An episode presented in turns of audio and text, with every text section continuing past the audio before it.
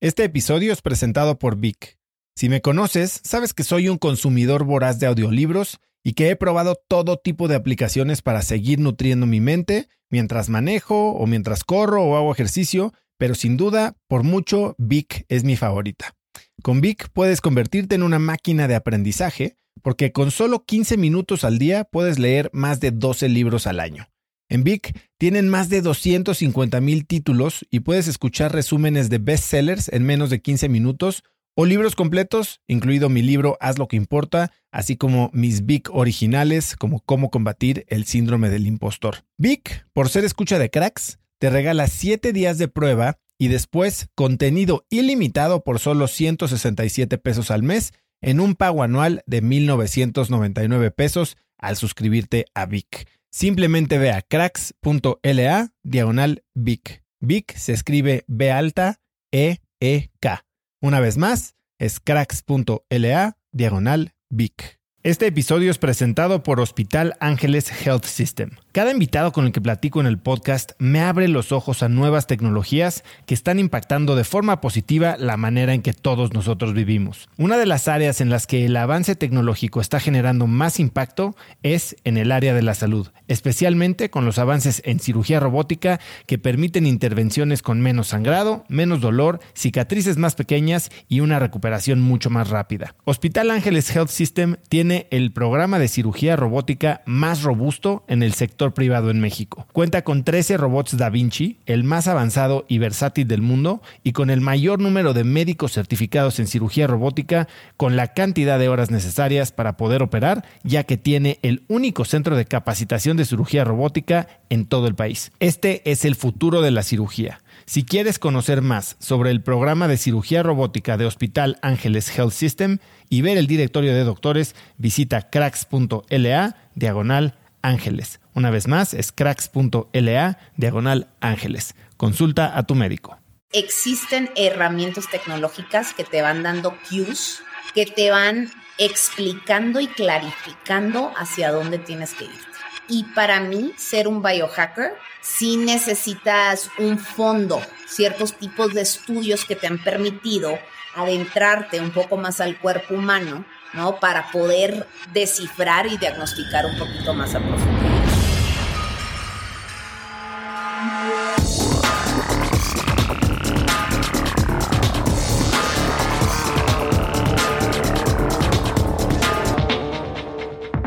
Hola y bienvenidos a un nuevo episodio de Cracks Podcast. Yo soy Osotrava y entrevisto cada semana a las mentes más brillantes para dejarte algo único y práctico que puedas usar en tu vida diaria. Hoy tengo como invitada a Claudia Zaragoza. Puedes encontrarla en Instagram como arroba M. Claudia es especialista en medicina funcional y coach de triatlón, experta en biohacking. Ha participado en cinco mundiales de triatlón representando a México, tiene más de 20 podios a nivel nacional y ha sido rankeada top 5 a nivel nacional y número 32 a nivel mundial en ese deporte. Es head coach y fundadora del equipo de alto rendimiento Performers, donde trabaja de manera integral con más de 80 atletas. Claudia también tiene una práctica privada en medicina funcional, nutrición y psicología de la alimentación, la cual combina con nutrición deportiva y biohacking para ayudar a clientes y atletas a optimizar su salud y mejorar su rendimiento. Hoy hablamos de medicina funcional y de biohacking. ¿Qué es? ¿Para qué sirve? ¿Y cómo podemos mejorar nuestro rendimiento físico y mental con técnicas que van de lo más sencillo hasta lo más avanzado de la ciencia? Y ahora sí, te dejo con mi entrevista con Claudia Zaragoza. Clau, muchas gracias por aceptar mi invitación a Cracks. Qué gusto por fin tenerte ya aquí. Estoy súper emocionada. Muchísimas gracias por la invitación. Ya, yo ya quería estar aquí contigo platicando. Clau, eres eh, health coach, eres triatleta, eres biohacker y eres ciertamente una de las personas que más se han repetido en términos de la gente a la que entrevisto, que ciertamente se rodea de expertos y de personas que los ayudan a mejorar su desempeño. Cuando hablo de salud, cuando hablo de ejercicio, cuando hablo de desempeño óptimo. Tu nombre se ha repetido una y otra vez, compartimos muchos amigos y la verdad es que me emociona mucho lo que puedo aprender hoy de ti, que como ya te decía ahorita, mucha falta me hace. Pero antes de empezar, eh, hay una frase que por ahí oigo que dices mucho, con todo y todo. ¿Qué significa eso? Fíjate, me encanta que, que, lo mencionas porque es la, es como el eslogan un poquito del equipo. Tengo un equipo de alto rendimiento este, y de fitness que se llama Performers. Y siempre les digo, con todo y todo, con todo y la familia, con todo y el trabajo, con todo y los achaques, con todo y los momentos de crisis, hay que seguir con los hábitos y la constancia. Entonces es, estés como estés y en donde estés, con todo y todo, hay que seguirle. Yo, o sea, soy ¿qué te puedo decir? Em, empujo mucho el término de la constancia y de los pequeños pasos y del día con día. Entonces, eso significa con todo y todo. Con todo y todo significa que tienes que hacer sacrificios o con, con todo y todo significa que puedes, digamos, pensar en el 80-20 con todo y todo puedes pensar en el 80-20. La palabra sacrificios, fíjate, casi no la uso porque creo que tiene una connotación negativa en el sentido de que voy a intercambiar algo por algo, ¿no? Entonces, el con todo y todo es más bien un 80-20, haz tu mejor esfuerzo disponible, ¿no? Si eso significa, un día te levantaste, estás triste porque te peleaste con el marido un día antes y no tienes ganas, con todo y esa tristeza, vente a entrenar. El día te va a cambiar, el humor te va a cambiar, ¿no? Entonces, por ahí va. Claro, em, dicen las malas lenguas que tú no siempre fuiste esta mujer enfocada a la salud y al deporte, que echabas buen rock en, en, en pocas palabras. ¿Cómo, cómo, cómo eras tú? ¿En qué momento te vuelves esta aficionada y experta y especialista en deportes? Empecé con el tema del triatlón después de una crisis que se me vino, que lo que en donde estaba trabajando no estaba para nada contenta. Entonces, ¿Qué en este haciendo? estaba trabajando en marketing digital. Este, justo estaba trabajando con un amigo tuyo, con Pablo Hernández. Este, él era el jefe, saludos a Pablo, y, él justo me vio entrar en el mundo del triatlón. Entonces, mientras trabajaba en Ingenia, eh, me empecé a estudiar todos estos temas, empecé a meterme en el mundo del triatlón, entonces como que fue una crisis ahí de cambio de carrera, y te estoy hablando que esto fue hace 10 años, un chorro, ¿no? Entonces dije, pues si me voy a cambiar de carrera, pues vamos a hacerlo bien. Un día una amiga me invitó, vente a entrenar para el triatlón. ¿no? Y me dijo, quédate atrás de mí, no te preocupes si te cansas. Me acuerdo que fuimos al autódromo a dar unas vueltas en la bicicleta y pues no me cansaba, ¿no? Iba detrás de la amiga, detrás de la amiga y me dijo, si te cansas, párate, no pasa nada, porque aparte vamos a correr 10 kilómetros. No, pues no me cansé, de ahí corrimos los 10 kilómetros, no me cansé, mi amiga se empezó a cansar y yo le daba, le daba, le daba. Busqué un equipo de triatlón, empecé a entrenar y fíjate que en mi segunda competencia que hice quedé en segundo lugar y califiqué al Mundial de Triatlón en Londres en el 2012, creo que fue. Entonces, para esto, eh, a ver, dices, me salí de trabajar en digital, pero ¿cómo es que te sales de trabajar en digital para volverte atleta? Pues eh, fue más bien un tema eh, que estaba combinando lo que era la nutrición deportiva, el wellness, etcétera, con el ejercicio y empecé, me empecé a certificar como health coach, luego hice la maestría en nutrición y dietética, luego opté por una especialización deportiva y a la vez en trabajar y estudiar y entrenar, pues me enjurgié todo, ¿no? Y, pues en el mundo del triatlón me empezó a ir muy bien, este, como que tenía la facilidad, ¿no? Para siempre fui deportista desde chiquita, me encanta el slalom, mi familia es mucho de slalom y de tenis, entonces toda la vida estuve bajo agenda deportiva al mil por ciento. Lo dejé en la carrera, evidentemente, me dediqué a otras cosas, ¿no? Y, y ya en este mundo, en esta crisis que tuve de cambiarme básicamente de, pues de carrera, porque yo era, yo soy licenciada en comunicación del TEC. Eh, cambiarme, pues me fui como con todo, ¿no? Y empecé con el deporte y empecé a mezclar la nutrición y el deporte. Y pues me empezó a ir bien, gracias a Dios. En la noche empezaba a consultar a nuevos pacientes, a nuevos atletas, mientras trabajaba en la agencia durante el día. Y en el momento que ya vi que ya me podía yo sostener solita y que ya como que estaba equilibrando la nómina, pues fue que decidí salirme de ahí. Qué interesante esto que dices, porque mucha gente dice, oye, tengo una pasión y mi trabajo no me está llenando ese sentimiento de tener un propósito, debería de renunciar y lo que yo le digo a la gente es no renuncies, crea este, digamos, esta red que te pueda cachar en el momento que decidas renunciar, pero si mientras tienes un trabajo, aprovechalo y parece que es lo que tú hiciste. Sí, y fíjate, a mí también me preguntan, renuncio y yo, no, no, no, no, pues, wait, o sea, construye con el tiempo extra que puedes y ya vas viendo si te puedes mudar a esa nueva carrera. Entonces, lo que yo hice sí fue malavariar muchas cosas a la vez. Sí fue, me acuerdo que fueron dos años de mucha intensidad, de mucho trabajo, de estar en el rat race, la verdad, día y noche. A lo mejor sí hay que, sí te digo que sí tuve que sacrificar varias cositas, como la vida social, obviamente. Y entonces, hoy digamos que mezclas todas estas disciplinas en algo que llamas medicina funcional. Yo, yo he estado leyendo sobre biohacking mucho y, he practicado algunas cosas y parece que el hilo conductor es este, este concepto de que hay una fuente común para la mayoría, si no es que para todos los eh, las dolencias o las enfermedades del ser humano y que esta es la comida. ¿Tú qué piensas de eso? Sí, eres lo que comes, totalmente, pero sobre todo eres lo que absorbes, al final de cuentas. Y justo en medicina funcional, lo que he aprendido mucho es que tú puedes comer muy sano, puedes hacer las cosas perfectamente bien, pero si no tienes una eficacia digestiva, si no absorbes vitaminas, minerales, aminoácidos de la misma alimentación, olvida lo que vas a realmente estar nutrido. ¿No? Entonces la medicina funcional se basa mucho en encontrar de raíz, se puede decir que tus desbalances, encontrar esa condición subyacente para sanar desde ahí.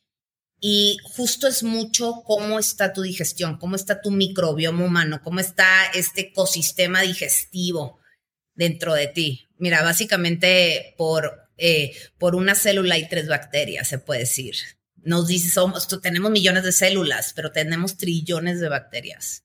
Estamos hechos de bacterias. Entonces, somos animalitos, somos un mundo de animalitos adentro y es saber cómo el objetivo es cómo nutres a los animales que se importan y cómo desnutres a los que no importan. Sí, algo que creo que es un error que cometemos mucho y, yo lo he cometido muchas veces es, es en tratar de agregar cosas a nuestra vida, desde hábitos, eh, suplementos, alimentos, creyendo que vas a compensar malos hábitos, malos alimentos, eh, cuando la realidad, y según lo que me estás diciendo, es tal vez un proceso de eliminación primero, de entender como en un, como en un pastel, ¿no? Tienes un, eh, un pastel, vas a hacer esta, esta receta, tienes todos los ingredientes, pero el tema es el siguiente. Tienes todos los ingredientes de la receta y te va a salir muy bien. Pero si tienes un botecito de cianuro, esta receta pues va a matar a cualquier persona que se lo coma. Entonces no se trata solo de tener los ingredientes correctos, sino de eliminar los ingredientes incorrectos. ¿Es correcto? Dos. Sí, eliminar los ingredientes incorrectos y empezar a agregar los ingredientes correctos. O mejorar la calidad de tus ingredientes que ya utilizas. Entonces, justo es que es un tema muy interesante que tocas porque hay veces que llegan nuevos pacientes conmigo y me dicen, no me quites esto, no me quites ya con miedo, ¿no? Y yo, a ver, no, no es de quitarnos, de eliminar, vámonos primero por, vamos a agregar lo que sí funciona, vamos a mejorar la calidad de lo que ya estás utilizando y vamos viendo también eventualmente que vamos eliminando porque no te funciona. Ahora, ¿cuál es el paso que divide la medicina funcional? Es decir, esto que me acabas de comentar de cuidar nuestro nuestra flora intestinal, por decirlo así. Y el paso siguiente, que es esta gran palabra de la que todo mundo se cuelga, todo mundo se hace el interesante y parece que nadie sabe muy bien qué es, que es biohacking. ¿Qué, ¿Cuál es la diferencia y cómo, cómo das ese paso tú? ¿Cómo te cruzas? Mira, eh, la diferencia bueno, primero la diferencia entre medicina y función, eh, medicina funcional y biohacking, más bien yo lo veo como el biohacking necesita la medicina funcional. ¿Sí? El biohacking básicamente, pues eh, me imagino que tú estás familiarizado, pero vamos a bajarlo en peras y manzanas. Es un movimiento que empezó en Silicon Valley, pero realmente empezó en Finlandia. Los finlandeses son los tops en el biohacking.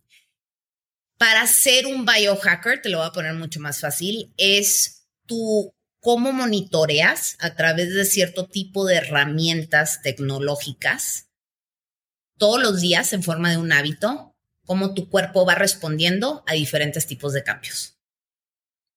Eso se puede decir que es un poquito el biohacking, desde cambios alimenticios, desde cambios de sueño, desde cambios en tu performance deportivo. Entonces, existen herramientas tecnológicas que te van dando cues muy sencillas, ¿no? Que ahorita vamos a hablar un poco de ellas, que te van explicando y clarificando hacia dónde tienes que irte. ¿Qué paso tiene? ¿Qué, qué si te vas a la izquierda o si te vas a la derecha? Entonces, básicamente, eso es el biohacking. Y para mí, ser un biohacker, primero para ser especialista en biohacking, si necesitas un fondo, ciertos tipos de estudios que te han permitido adentrarte un poco más al cuerpo humano, ¿no? Para poder descifrar y diagnosticar un poquito más a profundidad. Ahora, ¿cómo haces tú esa transición de simple medicina funcional a biohacking que ya se mete mucho al, movimiento del quantified self. ¿Y para qué se usa el biohacking? Porque podrías pensar que es para optimizar resultados, pero también muchos hablan de que el punto tanto de la medicina funcional como del biohacking, el, el objetivo final es generar longevidad, ¿no? O sea, nuestros cuerpos están, parece que, hechos para reproducirse y morirse rápido. Sí, a ver, descifremos longevidad, porque la otra vez me dijo un tío, ¿para qué quiero longevidad si me quiero morir ya a los 100 años? ¿No? O sea, ¿por qué yo quiero seguir en esta vida? No, ¿para qué me interesa ser longevo? Y le dije, tío, no es que te interese ser longevo, es que te interesa vivir con la mayor y la mejor calidad de vida día con día, ¿no? La medicina funcional es un poco más preventiva, te ayuda a, a conocer qué es lo que te qué es lo que tienes que sanar para tener una mejor salud, una salud óptima. Y el biohacking, ¿no? Lo, lo que te ayuda básicamente el biohacking es llegar a un cierto nivel, no solo físico, sino mental, en donde tengas la facilidad todos los días de recibir toda la información que tengas que recibir y sobre todo memorizártela ¿no? Tenerla como en el top of mind. Tener la posibilidad de ser lo más receptivo posible, de escuchar mejor, porque vamos por la vida, ya sabes, excesivamente estimulados. ¿no? Y si no tenemos como la capacidad de escuchar mejor, porque nuestro sistema nervioso está bajo control, está tranquilo, se nos pierde muchísima información. Entonces, para mí el biohacking, independientemente de la longevidad, es vivir, tener una mejor calidad de vida, desarrollarte de una manera en que tú puedas dar tu 110% en todas tus áreas de tu vida, en todos los realms. Es muy difícil, ejemplo, tener problemas digestivos y no sanarlos y estar en una junta batallando con los problemas digestivos. O sea, ¿qué, le vas a poner atención ahí a la junta? Vas a estar, oye, qué pena, mi estómago, que no sé qué ahí vas a estar. En vez de que si tienes un, una digestión eficaz, vas a estar avispadísimo y super pilas en la junta. Ahora, entonces el biohacking es para alguien que quiere optimizar el día de hoy y no necesariamente el futuro. Las dos. Si optimizas el día de hoy, optimizas el futuro. Mm, sí, siempre. No, no sé, así lo veo yo como el, eh, así yo veo el biohacking. Si optimizas hoy, depende de qué le llamamos optimizar, ¿no? Porque luego hay otro, otros estilos de biohacking que te vas a otro lugar que a lo mejor estás estirando la liga y cruzando límites, ¿verdad? Pero sí el biohacking es eh, mejorar hoy para que, y se va acumulando para mejorar el futuro. Ahora, tú hablas mucho de algo que se llama eh, reversión biológica. ¿Qué es la reversión biológica y qué relación tiene con, o, cómo la logras utilizando esto? Pues la reversión biológica es mucho, si lo queremos bajar en peras y manzanas, es un poco el tema antiedad, ¿no? Eh, y no que, no que paralices el, el que te vuelvas viejito, ¿no? No que paralices eh, nuestro crecimiento humano, pero sí lo puedes alentizar, ¿ok? ¿Cómo lo puedes alentizar? Regulando tu glucosa en ayunas, ¿sí? Eh, mejorando justo la flora intestinal. Eh, obviamente haciendo ejercicio, cierto tipo de ejercicio, no es que hagas ejercicio, es cómo lo haces, ¿sí? Porque al final de cuentas vamos nosotros peleando continuamente con la inflamación crónica. ¿Qué significa la inflamación crónica? Ahorita estamos siendo atacados por todos lados, desde la radiación, el Bluetooth, el estrés ambiental, el estrés emocional, laboral. Todo eso produce radicales libres. Los radicales libres es cuando no se unen cierto tipo de células, bueno, cierto tipo de protones, neutrones, electrones, no se unen, crean un radical libre y eso produce una inflamación corporal. La inflamación corporal básicamente es la que te envejece más rápido. Entonces, ¿cómo evitar esa inflamación corporal día a día? ¿Qué tengo que meterle a mi alimentación? ¿Cómo es que tengo que dormir? ¿Cómo es que me tengo que ejercitar? ¿Qué otras cositas puedo meter en el día con día? Justo para revertir esa biología, no revertirla, es como, como qué tanto, te, qué tanto tiempo te puedes comprar. Ahora, de lo que dices me suena como que es desarrollar una relación muy íntima con tu cuerpo, ¿no? Es parte del autoconocimiento, me parecería. Es llevar el autoconocimiento que tal vez se, se enfoca muy generalmente en quién soy, cómo pienso, qué me duele, qué, de qué maneras pienso, de dónde vienen mis creencias, etcétera, a un autoconocimiento físico, en esencia, entender cómo funciona cada parte de tu organismo y cómo reacciona a los estímulos o inputs que le pones, ¿correcto? Le diste el clavo, justo le diste el clavo. Y y eso va mucho de la mano con la curiosidad insaciable de saber cómo funcionas. Ahora, a ver, dime algo.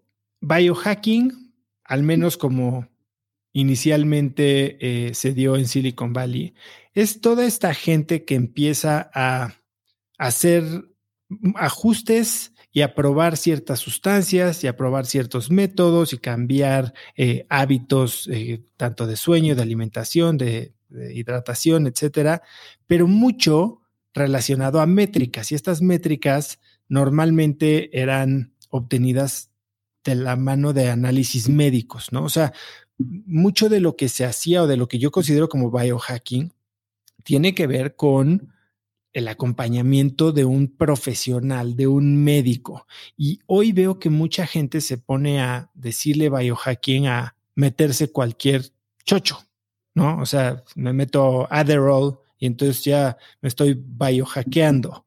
Eh, ¿Cómo se, cuál es la manera responsable o correcta o no sé si hay niveles en cómo te adentras en el biohacking?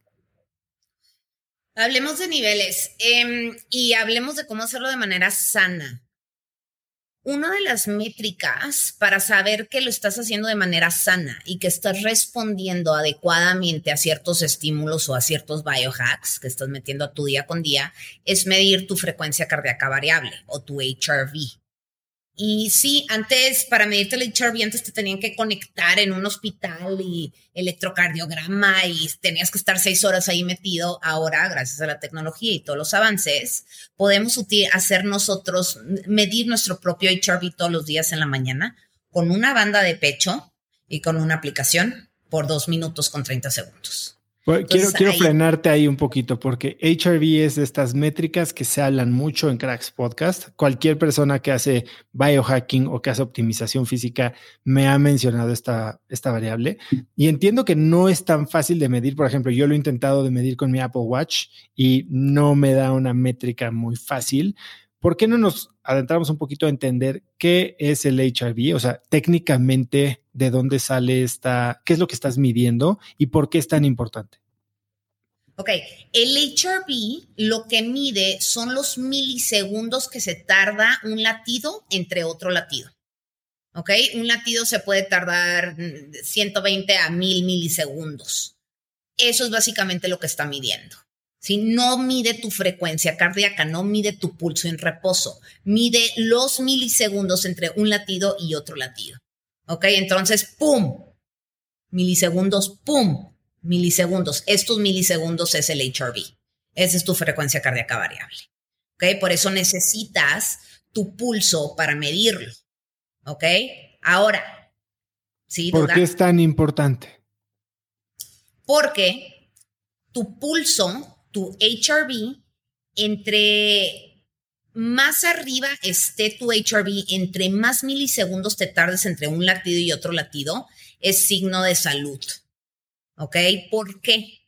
Porque tu flujo sanguíneo, tu pompeo, como bombeas, básicamente es que está llegando rápido la sangre al corazón. Y si está llegando rápido la sangre al corazón, vas a poder oxigenarte de una manera más eficaz. ¿Ok? Vas a eh, poder respirar oxígeno de una manera no superficial. Si tu HRV está bajo, si esos milisegundos son menos, no está llegando ese flujo sanguíneo de una manera más rápida, entonces estás un poco más estresado respirando más superficialmente. O sea, digamos que me sonaría muy similar al pulso y me está costando trabajo entender la diferencia porque un HRV bajo significa que estás teniendo pues más pulsaciones por minuto. Correcto. Entonces, ¿por qué no nada más hablar de pulso? Porque muchas veces puedes, por diferentes temas de salud, puedes no tener un pulso bajo y de todos modos puedes tener un HRV alto.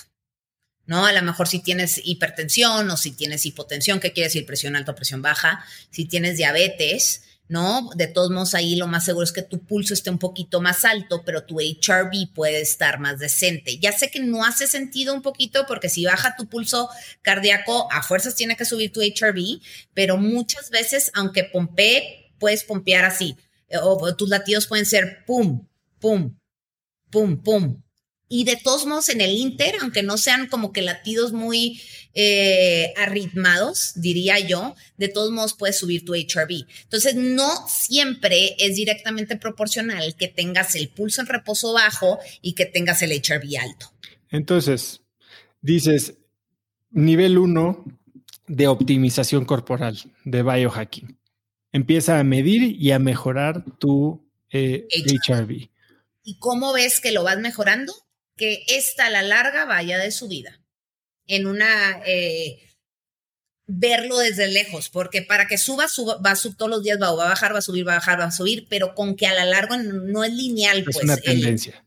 es una tendencia, que lo veas que va subiendo, es mejor. Es decir, yo tengo, tengo un atleta, a ella le dio fatiga suprarrenal, o bueno, le, burnout, ¿sí? Su HRV, empezamos a medir su HRV porque era como íbamos a ver nosotros que iba a mejorar su salud y que se le iba a bajar esa fatiga crónica.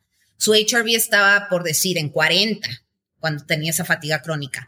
A lo largo de los tres meses era lo que estábamos eh, monitoreando y llegó a estar a 45. Ahí justo se le quitó la fatiga crónica. ¿Sí? O, por ejemplo, una diabetes descontrolada. A ver, no se te quita la fatiga crónica porque sube tu HRV, sino que tener un HRV alto es una señal de que tu cuerpo está funcionando de una mejor manera que tendrá como consecuencia eliminar o disminuir la fatiga crónica, ¿correcto? Lo, dijiste perfecto. O sea, el HRV no es una solución, es simplemente una unidad de medida que nos da un, un vistazo hacia cómo está funcionando nuestro cuerpo. Hacia cómo vas mejorando eso cómo, cómo puedes impactar tu HIV. O sea que vamos a hablar de biohacking. Ok, ya tenemos el biomarcador, ¿no? El HRV. Lo quiero mejorar. ¿Qué le pega al HIV? El sueño, principalmente. Una hidratación inteligente. Ok, ahorita nos metemos. Eso? Ok, bueno, sí, nos metemos ahorita. Ahorita nos metemos un poco más a eso. Eh, alimentación antiinflamatoria. Ahorita también nos podemos meter a eso Eh, ejercicio, ejercicio bien llevado con una carga inteligente, porque ahorita mucha gente se está sobreentrenando, que eso es ya un tema. Antes se subentrenaban, ahora se sobreentrenan, ¿no? Eh, abastecer tus reservas de diferentes vitaminas, si tienes deficiencias en vitaminas, y mejorar la digestión, sobre todo absorción. Entonces, nivel 1, digamos que tener como estrella del norte un HRV que va subiendo con el tiempo. ¿Qué, qué otra cosa puedo hacer como para irme metiendo a este tema? Me encanta a mí el tema de monitorear tu glucosa en ayunas. E independientemente que me encanta a mí, muchos biohackers que tienen un poquito más experiencia o doctores o personas que están como más documentadas en el tema, les gusta mucho monitorear la glucosa en ayunas. ¿Por qué? Eh, tu glucosa en ayunas, lo ideal es que esté en un rango entre 75 y 85 todas las mañanas. Eso significa que si estás en esos niveles, tu cuerpo es más metabólicamente eficiente. ¿Qué significa eso? Utilizas más tus propias reservas de grasa como energía en vez, en vez de tus reservas de glucógeno como energía. Y la grasa es una fuente de energía muchísimo más sustentable, ¿no? Es como decir eh, premium y magna. Sabes que te va a ir mejor con premium, ¿no? Que con magna. Es lo mismo cómo le enseñas a tu cuerpo a utilizar sus propias reservas de grasa como energía. Ahora, tenemos la mayoría eh, arriba de 15 mil a 30 mil calorías de reservas de grasa, mientras tenemos como 1500 a 2500, depende de tu estatura, reservas de glucógeno, o bueno, de glucosa o carbohidratos. Esta se va bien rápido. Y esta es utiliza, esta reserva de glucógeno solo es utilizada, la deja el cuerpo ahí en poquito porque solo la vas a utilizar cuando estás bajo un nivel de estrés muy alto, porque es una energía como fácil de accesar, más que la grasa. Entonces, si tú estás entre 75 y 85 de tu glucosa en ayunas, es mucho más fácil que el cuerpo utilice esa grasa como energía. Porque hay menos glucosa, es un nivel bajo de glucosa o de glucógeno de glucógeno, es un nivel bajo de glucógeno y porque al momento que tu cuerpo utiliza la gasolina de glucógeno, creas radicales libres, creas inflamación. Por eso, eh, aunque sea una fuente de energía más fácil de accesar, le cuesta más trabajo al cuerpo, te cobra más factura si utilizas esa reserva. Entonces, para, ok, ya, ya hablamos de qué afecta el HRV, ahora vamos a hablar de los niveles de glucosa en ayunas. Esto tiene que ver con tu dieta, quiero suponer. Con tu alimentación, correcto. ¿Y cuál sería, digamos, la tercera unidad de medida que utilizarías para un principiante en biohacking? Medir el sueño, ya sea con cualquier Garmin o Oura Ring o la pulsera WOP, eh, medir el sueño. A veces pensamos que dormimos más y estamos durmiendo menos. A veces pensamos que dormimos bien o dormimos las suficientes horas, pero no llegamos ni a un sueño delta o un sueño deep y ni llegamos a un sueño REM. Entonces es empezar a monitorear tu sueño para ver que dónde lo tienes que limpiar. Entonces, si alguien quisiera, digamos, tener este 80-20 de voy a mejorar mi cuerpo y mi funcionamiento, mi energía en un nivel 1 es voy a enfocarme en mejorar mi HRV, enfocarme en mejorar mis niveles de glucosa en ayunas y enfocarme en mejorar mi sueño REM, digamos que serían las... Deep REM, top 3 para el beginner, para el nivel 1 del biohacking. Y por ejemplo, una persona que llega, el, el tipo promedio, la persona como yo que llega y te dice, Clau, ok, voy, estoy listo para nivel 1. Te voy a hacer dos preguntas. Primero, cuando optimizamos este nivel 1 en estas tres variables, ¿qué voy a sentir? O sea, voy a, ¿cómo se ve? Eh, eh, ¿Es bajar de peso? ¿Es este ser más buena onda? ¿Es, ¿qué, es? Ahí te va, se ve muy sencillo. Eh, ¿Qué más grasa? bajas grasa, empiezas a bajar de medidas, más que de peso, me gusta decir que quemas grasa, porque bajas de medida es muy diferente, el peso es muy relativo, es inflamación, agua, músculo, huesos, todo, ¿no? Entonces bajas tu porcentaje de grasa. Dos, empiezas a tener muchísima más energía. Tres, esta a mí me gusta mucho y poco, eh, mucha gente lo empieza a notar, que es te vuelves muchísimo más paciente que reactivo. ¿Ok? Eso me hace falta. Pues, es, buenísima, esta es buenísima porque a veces reaccionamos muy fácil, ¿no? Eh, y cuatro, sinceramente empiezas a dormir mejor. Y si duermes mejor, te levantas más descansado, si te levantas más descansado, etcétera, etcétera.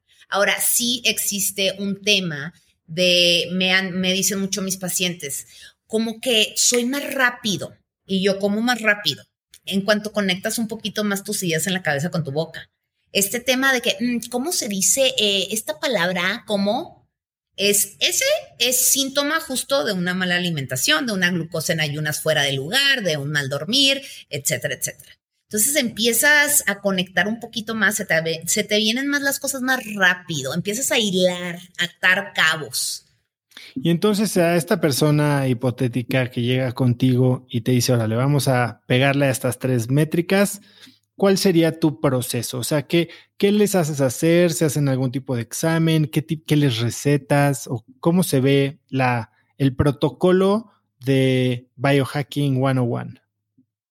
Ok, e, esto ya sería, aquí te voy a mezclar nivel Biohacking 1 y nivel Biohacking 2, ¿no? Sí, cuando, yo, un, cuando un paciente llega conmigo, sí los mando a hacer exámenes de sangre, ¿sí? Que, que eso ya sería nivel 2 porque necesitas a alguien que te apoya a, interpretar, ¿no? Y como que armar todo el escenario.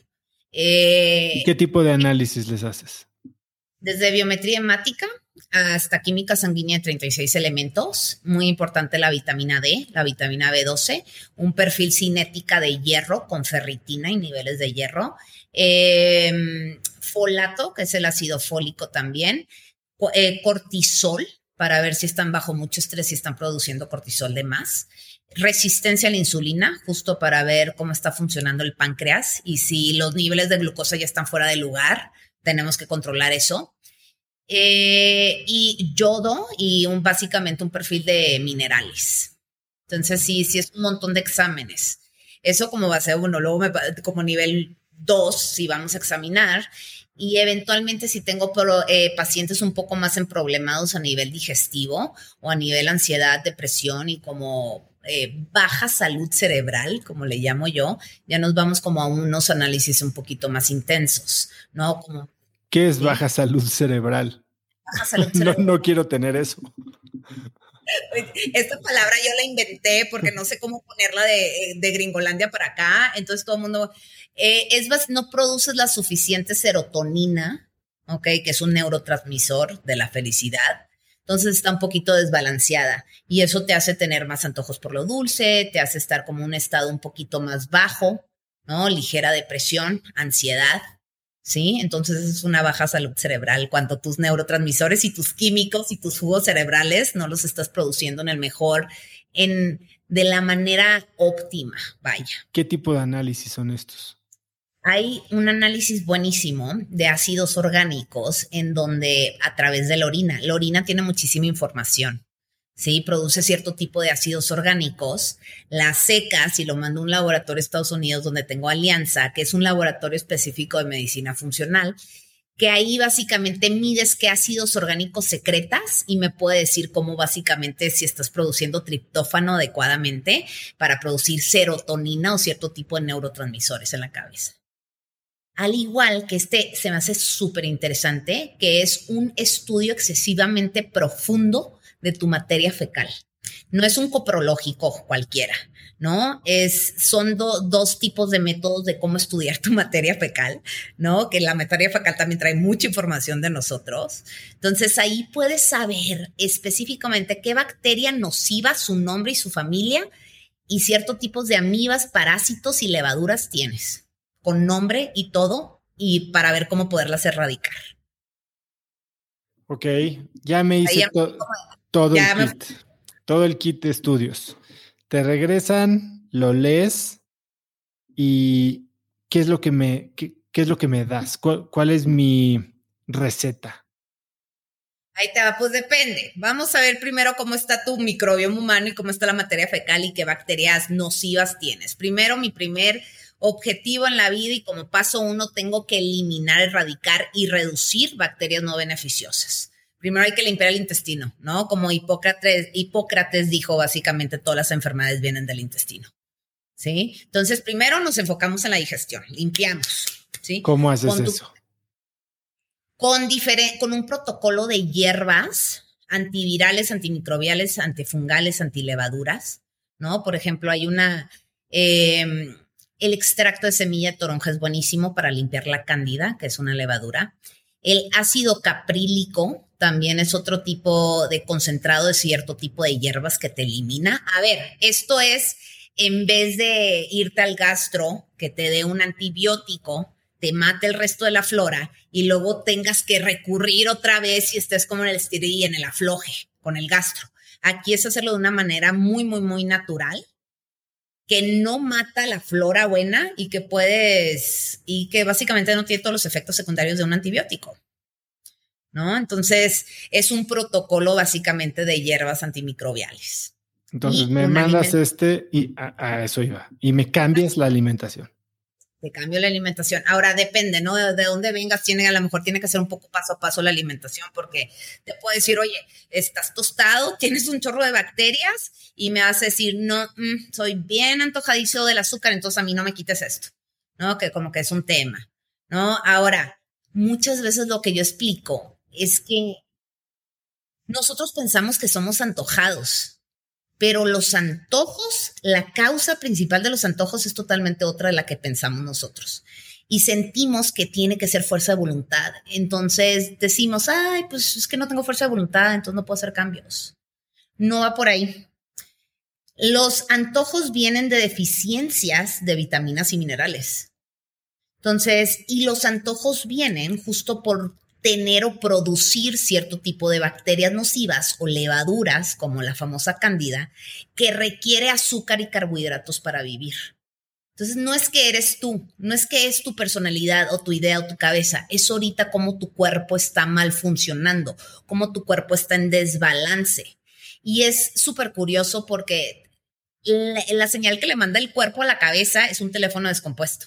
El cuerpo le dice, oye, dame magnesio, elimíname la cándida, oye, dame esto, y la cabeza es, quiero más azúcar, quiero más carbohidratos. Entonces, regresemos, ¿no? Te mando tu protocolo de limpia intestinal a través de estas hierbas y también cambiamos la alimentación. Sí, cambiamos la alimentación, bajamos los carbohidratos, depende de, tu, de, lo que salió, de lo que salió en tus exámenes. Y también la receta es un tipo de ejercicio si tú estás lleno de diferentes bacterias no buenas y, em, y cándidas, si tú vas y te avientas todos los días unos 5 a 7K a máxima velocidad en una frecuencia cardíaca muy alta, entrenamiento estresante, la cándida solo va a crecer. Entonces el ejercicio tiene que ir a una intensidad más baja y controlado. Entonces todo va de la mano, todo va de la mano. Entonces, Limpieza intestinal, nueva dieta, ejercicio modificado o con un protocolo específico. ¿Qué hay de suplementación? ¿En esta fase entra la suplementación o eso entra después? Eso sería una, después en otra fase, al menos que tengas una deficiencia muy grave como es la vitamina D o la vitamina B12, que esas sí las necesitas abastecer lo más pronto posible. Pero primero es una primera fase donde limpias toda la digestión justo para prepararla para una mejor absorción. Ok. Y hasta ahora, pues suena como lo clásico, ¿no? Vas al doctor, te ayudan a comer mejor, te dicen que hagas ejercicio, te dan unos suplementos. Pero el tema del biohacking es precisamente el feedback loop. Entonces, ¿cómo vamos monitoreando que estos cambios funcionen? Bueno, ya me dijiste que tenemos nuestras tres variables principales, ¿no? Estoy teniendo un HB más alto, bien, estoy teniendo una glucosa más baja, bien, estoy durmiendo mejor, bien. Pero, ¿hay algún tipo de marcador específico que de todos estos análisis que me mandaste a hacer, quieras estar revisando más frecuente y periódicamente? El de la resistencia a la insulina, si sobre todo saliste con resistencia a la insulina, y un perfil de minerales y vitaminas. La idea es que sí estés abasteciendo estos minerales y vitaminas. Y eso es algo que pudiéramos revisar un poquito más seguido, cerciorarnos.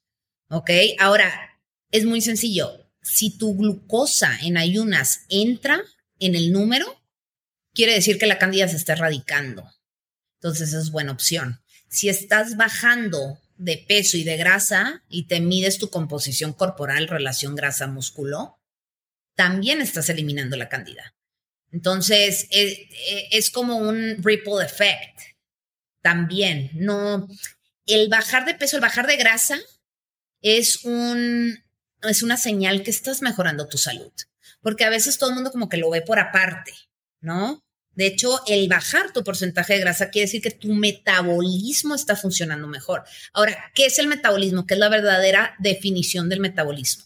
Es la suma de todas las reacciones químicas de cada parte de tu cuerpo y la suma de todas las reacciones químicas de tus pensamientos, sentimientos y emociones. Entonces ahí te va. Si tu hígado no está funcionando adecuadamente, tu metabolismo es ineficiente. Si tu metabolismo es ineficiente, no vas a quemar esa grasa o no vas a llegar a ese objetivo que tú quieres llegar.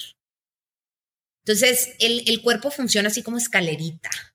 Si algo no está, está fuera de balance, no está en homeostasis, no está funcionando como debe, como el hígado que filtra toda la mugre y la saca, si eso, el hígado no está haciendo bien eso, lo último que va a querer tu cuerpo es quemar grasa. Entonces, me encantaría justo invitar a todos los que te están escuchando que, que vayan que vinculen esto, que la salud óptima va de la mano con un metabolismo eficiente y va de la mano con la quema de grasa y va de la mano con una mejor salud cerebral. Ahora, hablamos de los análisis y ciertamente tenemos nuestras tres grandes eh, métricas, ¿no? ¿Cuál es el kit esencial que tendría yo que tener para poderme estar midiendo todo esto? Ya hablaste de la banda Polar con una app o con un Garmin. ¿Qué otra cosa necesito? O sea, un glucómetro, ¿cómo, cómo funcionaría eso? Glucómetros son súper accesibles, los puedes encontrar en todos lados. Compras el glucómetro y la tirita. Oye, por cierto, el siguiente, creo que el siguiente modelo de Apple ya te va a medir tu glucosa en ayunas. lo acabo, creo que ayer vi un, artículo. En va a estar muy interesante ese tema. Hay también un chip que te pones aquí en el brazo y nomás pasas el celular y te mide tu glucosa va a ser un tema importante el medirte tu glucosa en un futuro, acuérdense de mí. ¿Tú cómo lo mides todos los días? Un glucómetro. ¿Tienes alguno en particular, una marca que recomiendes? Freestyle es la marca común, es buena marca. Esa me gusta, esa la recomiendo. Entonces te compras tu glucómetro, tú tiritas, baja una app, la que sea, Glucose Monitoring, y vas metiendo tu glucosa en ayunas. Y entonces esto funciona, te picas el dedo todos los días, quiero suponer. Sí, Ahora, lo te puedes picar a lo mejor tres, cuatro veces a la semana o dos veces, cuatro veces a la semana. Te picas menos entre más te conoces. Entonces, un día te picaste y tu glucosa fue 105 y te vas a, ¿qué, qué cené ayer? No, pues claro, me eché, fui al sushi, mucho arroz. Ah, pues evidentemente el arroz me sube mi glucosa. ¿Qué, qué, ¿Qué es el mensaje ahí? Tengo que bajar el arroz o el arroz a mí no me funciona el siguiente día, eh, cenaste a lo mejor un pollo a la parrilla con una ensalada de espinacas, con queso de cabra, nueces, aceite de oliva y a lo mejor un poquito de camote. Te levantas. 80. Ah, excelente.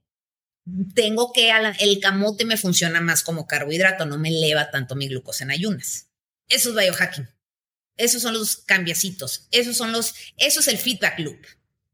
Ok, pero el hecho de que mi glucosa en ayunas esté baja porque no comí, no cené arroz en la noche, ¿no significa que no puedo comer arroz el resto del día? ¿O sí, sí sería un indicador de eso? Toma más en consideración la cena, porque la cena básicamente es cuando ya es de noche, tu metabolismo está ya dormido, no quemas tantas calorías y duras 8 a 10 horas en ayunas, entonces ahí revisas si tu insulina, que es una hormona que produce el páncreas, está haciendo el trabajo eficiente de bajar tus niveles. A lo mejor, o sea, a lo mejor comes arroz y te mantienes bien. No significa que no lo debes de comer. A lo mejor es la cantidad, a lo mejor es el timing, a lo mejor es cena 6 de la tarde estilo gringo y no 7 de la tarde. Toda esa información te da el, el, tu glucosa en ayunas. Hablaste de la cena y ahorita me quería meter más este tema, pero yo no ceno. Yo hago ayuno intermitente, 16-8, y después de las 3, 4 de la tarde, no como nada hasta el día siguiente. Eso va a afectar cómo se va a ver mi glucosa en ayunas porque mi insulina ya tuvo más tiempo de, de bajarla. Entonces, ahí que, ¿cómo, ¿cómo involucras esto? Y creo que mi pregunta viene más en el sentido de, sí, particular del de, eh, ayuno intermitente respecto a esta métrica, pero estás probando tantas cosas al mismo tiempo que, ¿cómo sabes cuál es la que sirve? Oye, a ver, me diste las hierbas, me diste la dieta, estoy haciendo el ejercicio, ahora me acosté temprano, me, me, puse los lentes, bla, bla, bla, bla, bla, bla, bla, y se movió esta métrica en, el, en la dirección correcta un poquito.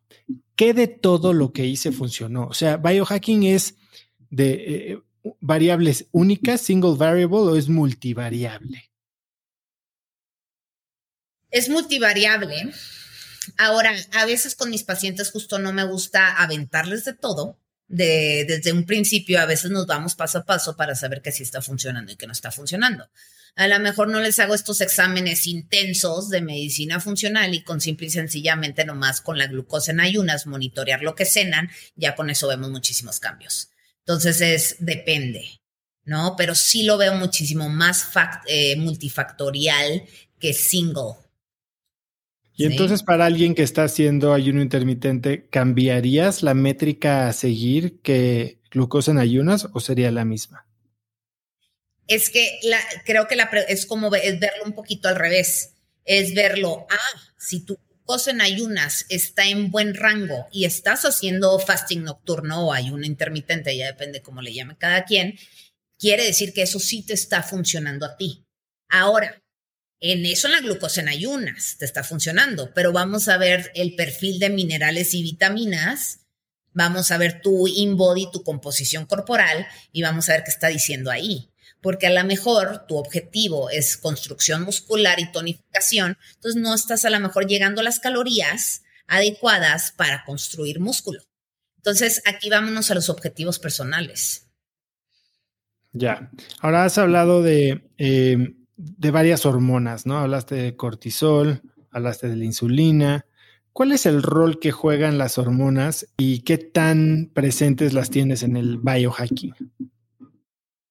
Pues mira, las tienes muy presentes en el tema de la medición del sueño, sobre todo eh, las hormonas que producen tus glándulas suprarrenales, que son unos organitos, unos triangulitos por allá por atrás del hígado, porque son muy diferentes a tus hormonas reproductorias, ¿no? Eh, reproductivas, perdón, eh, como las hormonas femeninas y las hormonas masculinas es otra cosa. Vámonos un poquito más como las hormonas detonadas por el estrés, que es mucho más importante, que es justo el cortisol, la adrenalina, la, epine, la nonepinefrina, la epinefrina, ¿sí? Estas se producen justo por las glándulas suprarrenales, pero lo más importante es que vienen desde la cabeza. Tus glándulas suprarrenales no van a producir cortisol, que es una, de las hormonas principales que producen, si no les llega la señal de la cabeza. ¿Ok? Entonces, por ejemplo, la fatiga suprarrenal, que así se le llama en medicina, le llamamos HPA axis, que significa eje hipotalámico pituitario adrenal, ¿no? Que es la conexión que tenemos del cerebro con todos nuestros órganos a través de un principal nervio que se llama el nervio vago, ¿sí? Entonces, nosotros tenemos la capacidad de estimular tanto exceso de cortisol o no tanto cortisol desde acá. ¿Cómo, lo monitoreamos? ¿Cómo lo llevamos a términos de biohacking? ¿sí? Aquí el gran indicatorio de que estás produciendo a lo mejor un poco de cortisol de más es si no estás durmiendo REM sleep o si no estás llegando a dormir tus horas suficientes. tenemos un reloj biológico interno que se llama el reloj biocircadiano. Nosotros vamos al son del sol. Cuando el sol sale, empezamos a producir cierto tipo de hormonas para avisparnos y levantarnos como cortisol, adrenalina y nonepinefrina. Va pasando el día a las 2, de la tarde, cuando el sol está en su pleno apogeo, nuestro metabolismo está, eh, está funcionando al 100%, estamos quemando mucha energía. Nuestras hormonas también están subiendo un poquito, están sacándonos la chamba, ¿ok? El sol se empieza a bajar 4 o 5 de la tarde, empezamos a producir melatonina. ¿Ok? Empezamos a producir un poquito más de adenosina, también otro tipo de componente que nos ayuda a dormir. Si nosotros estamos en, en ese, tenemos bien cuadrado nuestro reloj biológico interno, es muchísimo más fácil que a la hora de dormir dormamos. Si lo tenemos al revés, por X o Y, que hay mucho estrés en la vida, que no estamos durmiendo, que está el hámster a todo lo que da, tus, tus hormonas van a fluctuar. Las vas a traer al revés. Vas a producir cortisol a las 2, 3 de la mañana. Ese es un clásico. Si te estás levantando a las 2, 3 de la mañana, traes tu reloj biocircadiano un poquito volteado. Por eso, el medir el sueño es cuando empiezas a medir un poquito cómo están tus hormonas. Hablas mucho del cortisol que eh, se ha hecho como que el enemigo público número uno, ¿no? Eh, el cortisol es la hormona del diablo, etcétera. Eh, pero tú también hablas de que hay beneficios a producir cortisol. Claro. ¿Como cuáles? Como el cortisol te saca la chamba cuando realmente lo requieres y en urgencias. Sí, por ejemplo, cuando alguien te roba el bolso y tienes que salir corriendo, cuando tienes que improvisar y pensar algo rápido, cuando tienes que solucionar. El tema es no que lo produzcas, es que lo produzcas en los rangos adecuados. No, todo es un tema como de, de balance, no es ni más ni menos. Y cuando lo produces de más, cuando continuamente lo estás produciendo de más, ahí se rompe el termostato y luego las mismas glándulas suprarrenales se cansan de producir el cortisol. Entonces no secretas ese cortisol. El cortisol es, es, es protectivo, te protege, te saca la chamba para muchísimas actividades de urgencia. Entonces, cuando estiraste la liga y produciste de más, llega un momento que se cansa, no produce lo suficiente y por eso te da esta fatiga suprarrenal o este eje hipotalámico pituitario adrenal. Fancy. Repítelo. quiero, quiero centrarme un poquito en estas tres áreas del el biohacking para principiantes, ¿no? Eh, sueño, glucosa y HRV. Vamos a hablar de cosas que pueda yo hacer o cualquier persona que nos está oyendo que puedan impactar directamente cada una de ellas. Entonces, Empecemos por HRV. He oído que, pues, hasta las respiraciones diafragmales te ayudan a mejorar directamente el HRV. ¿Por qué y, qué otras cosas podemos hacer al respecto? Respiración consciente, ¿ok? Respiración profunda, diafragmales, tal cual como dices, desde el estómago, ver que el estómago se inflama al respirar. Básicamente nuestra principal fuente de energía es el oxígeno. ¿Sí? Que se nos olvida muchas veces. Entre más tenemos la capacidad de oxigenarnos, más producimos células, eh, red blood cells, básicamente que son glóbulos rojos. Los glóbulos rojos ayudan a calmar el nervio vago y por ende a mejorar tu HRV. Entonces sí, la meditación, las respiraciones conscientes ayudan.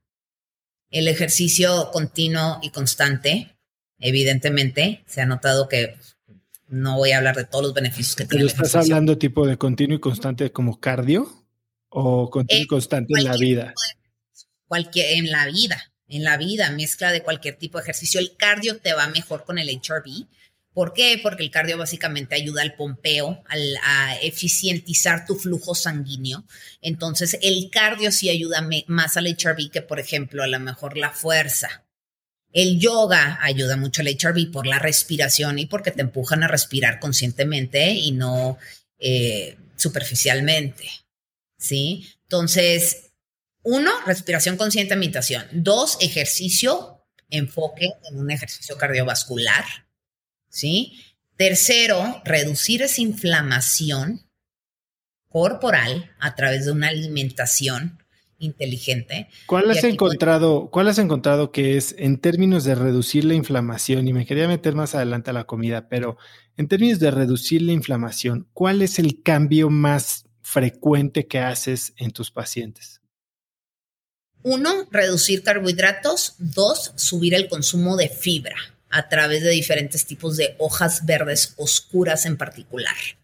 ¿Como cuál? Como espinaca, acelga, cale, espárrago, brócoli, cilantro, arúgula, berros. Te dan, es muy diferente a solo meter lechuga blanca. Son dos tipos, todo el mundo vemos a las verduras como lo mismo, todas hacen lo mismo por ti, no, hay como cuatro o cinco variedades de grupos de verduras que cada uno tiene diferentes beneficios. Están las hojas verdes oscuras, están las verduras hidratantes, están las, las verduras dulces, están las hierbas y las especias. Cada una hace algo diferente por ti. Entonces no sirve solo el hecho de agregar calabaza, zanahoria y lechuga blanca. Las hojas verdes oscuras tienen un tipo de fibra que se llama insoluble, que te sacian, le da de comer a tus bacterias beneficiosas, mejora tu digestión, desechas lo que no sirve, por ende mejoras también esa absorción. Entonces, sí son puntos, son un chorro de puntos. Yo le digo mucho a mis pacientes, y esto creo que va a ser un súper tip muy práctico para tus, las personas que te escuchan, es empieza a agregar de dos a tres tazas de hojas verdes oscuras a tu desayuno, comida y o a mínimo a dos comidas al día, como sea, crudas, cocidas, etcétera. Es un cambio que parece ser que no va a ser que no es tan efectivo, pero empiezas a ver cómo mejoras en muchos aspectos, sobre todo la digestión, sobre todo tú, cómo empiezas a desechar más efectivamente. Ok, eh, entonces estas tres cosas, ejercicio constante, eh, respiraciones y eh, leafy greens oscuros, eso, eso va directo al HRV. Sí, y aquí me, me, quiero ir como un poco a un tema más ancestral, vámonos a hablar sapiens style, ¿no? Hace millones de años, bueno, no hace miles de años siempre, cuando el cavernícola andaba buscando al animal, la única manera de mantener energía, sí, que no se les fueran los, los niveles de glucosa hasta abajo, era comían muchas hojas verdes oscuras, iban agarrando estas hojas verdes oscuras. Ellos llegaban a consumir aproximadamente 100 gramos de fibra al día. Para que tengas una idea, una taza de espinaca solo tiene 2 gramos de fibra. Entonces, abismal. Ahora nuestro sistema digestivo cambió, ya no toleramos 100 gramos de fibra, ¿no? Porque nuestro cerebro se hizo más grande. ¿No? lo explican muy bien en el libro Catching Fire de un antropólogo de Harvard, buenísimo. O sea, ya lo leíste. Sí, Steven Kotler. Ah, sí, es de Steven. No, no, Catching Fire es de Steven Kotler, sí, ¿no? No, es Stealing Fire. ¿Dónde lo tengo? Por ahí lo debe de tener, pero bueno. Bueno, vamos a poner el link en las notas del episodio. Entonces, eh, sí tenemos la capacidad de tolerar de 35 a 40 gramos de fibra al día. Entonces, si una taza de espinaca solo tiene 2 gramos de fibra, no estamos llegando a la fibra adecuada. Por eso hay tantos problemas digestivos. Aunque no lo creas, el estreñimiento y la constipación es un tema y trae muchos efectos secundarios y nocivos. Entonces, con el simple hecho de agregar estos dark leafy greens, empiezas a subir tu consumo de fibra diario. Y no me estoy, no me refiero a ciruela pasa, papaya o metamucil, no. Este tipo de fibra insoluble que le da de comer a tus bichitos beneficiosos que quieres que proliferen. Y, hablando, hablando de bichitos beneficiosos, probióticos que también se han hecho una gran moda y probióticos que vienen fríos y que tienes que hacer un, parecen la, la vacuna del COVID que te la traen en hieleras. Eh, que, o sea, tú estás diciendo, ok, ¿para qué llegar al punto de matar a toda tu flora intestinal a través de antibióticos para tenerla que repoblar a través de probióticos y todas estas soluciones cuando puedes atenderla de una manera más natural? ¿O no, están, no están peleadas una con la otra? Eh, no están peleadas una con la otra, pero la idea sí es de siempre buscar una manera más natural de cómo sanar y cómo mejorar y cómo optimizar totalmente. Sí, hay muchos tipos de probióticos, ya es una industria excesivamente prostituida. Yo recomendaría mucho que busquen probióticos full spectrum o a base de tierra, soil. ¿Sí? Eh, no cualquier probiótico te va a caer bien. Muchas marcas dicen que tienen ciertos billones, no necesariamente los tienen. No necesariamente tienen que estar en el congelador, sobre todo si son soil based. ¿Qué, marca recomendarías? Porque aparte muchos de estos parece que solo se vendieran en Estados Unidos, ¿no? Aquí en México, en Latinoamérica, ¿tú qué probióticos recomiendas? Ah, la marca Megaspore se vende aquí a través de una persona en Guadalajara que tiene la distribución, es muy bueno. Eh, la marca también Prescript Assist, la venden en Mercado Libre muchas veces, igual en Amazon a veces, ¿sí? Ahora, hay un tema también, consumir productos fermentados que contienen probióticos naturales, como kombucha. A mí me gusta mucho una kombucha que se llama mandolín kombucha, que se hace en Puebla. Eh, eh, kimchi, que es como un producto japonés difícil. Em, más o menos. Eh, es de arroz, ¿no? Sí, es de arroz. No lo encuentras más que nada en restaurantes japoneses, igual el nato, que es muy japonés, que tiene muchos probióticos. O también puedes hacer tus probióticos caseros eh, a través de repollo morado. Lo, lo, pones con un poquito de azúcar y en siete días empiezas, eh, que es el famoso sauerkraut, que es más ruso, ¿no? Entonces hay diferentes maneras también caseras de producir tus probióticos. Igual, eh, eh, la otra vez me, regaló una amiga probiótica, este, estos bichitos, ¿sí? Que con misma agua y con azúcar mascabado me empecé a hacer yo estilo tepache y probióticos. Búlgaros. Se me, se me había olvidado la palabra. Unos búlgaros. Entonces tú solita le empiezas a poner agua y azúcar mascabado y se empiezan a reproducir. Llegué, tenía una taza y a la semana tenía ya siete tazas regalando búlgaros por todos lados a todos mis Oye, y hablando de repoblar flora intestinal y, a ver, yo cuando entrevisté a Carla Willock, que probablemente la conoces, eh, Carla es de estas personas que también se ha sometido a muchos tratamientos y de hecho me mandó con una persona, me parece que era en Puebla o no sé dónde era, eh, que hacía unos como retiros en los que te reseteaba todo el sistema e incluía desde tomar eh, jugos en ayunas y cada hora diferentes licuados, hasta enemas de, ciertas sustancias. Y, muchos de estos biohackers están haciendo prácticas bastante extremas, ¿no? Como ya lo hablamos, desde sacarse bone marrow y, o sacarse sangre y meterle ozono y volverse a inyectar y células madres de todos lados. Eh, digo, Dave Asprey es uno de los que habla de todas las locuras que hace, pero hay uno que parece que ya está se hizo de moda, que ya no tienes que ser un biohacker. Eh, de élite para hacerlo y son este tema de trasplantes fecales. Cuéntame un poquito y cuéntanos a todos ¿Qué son?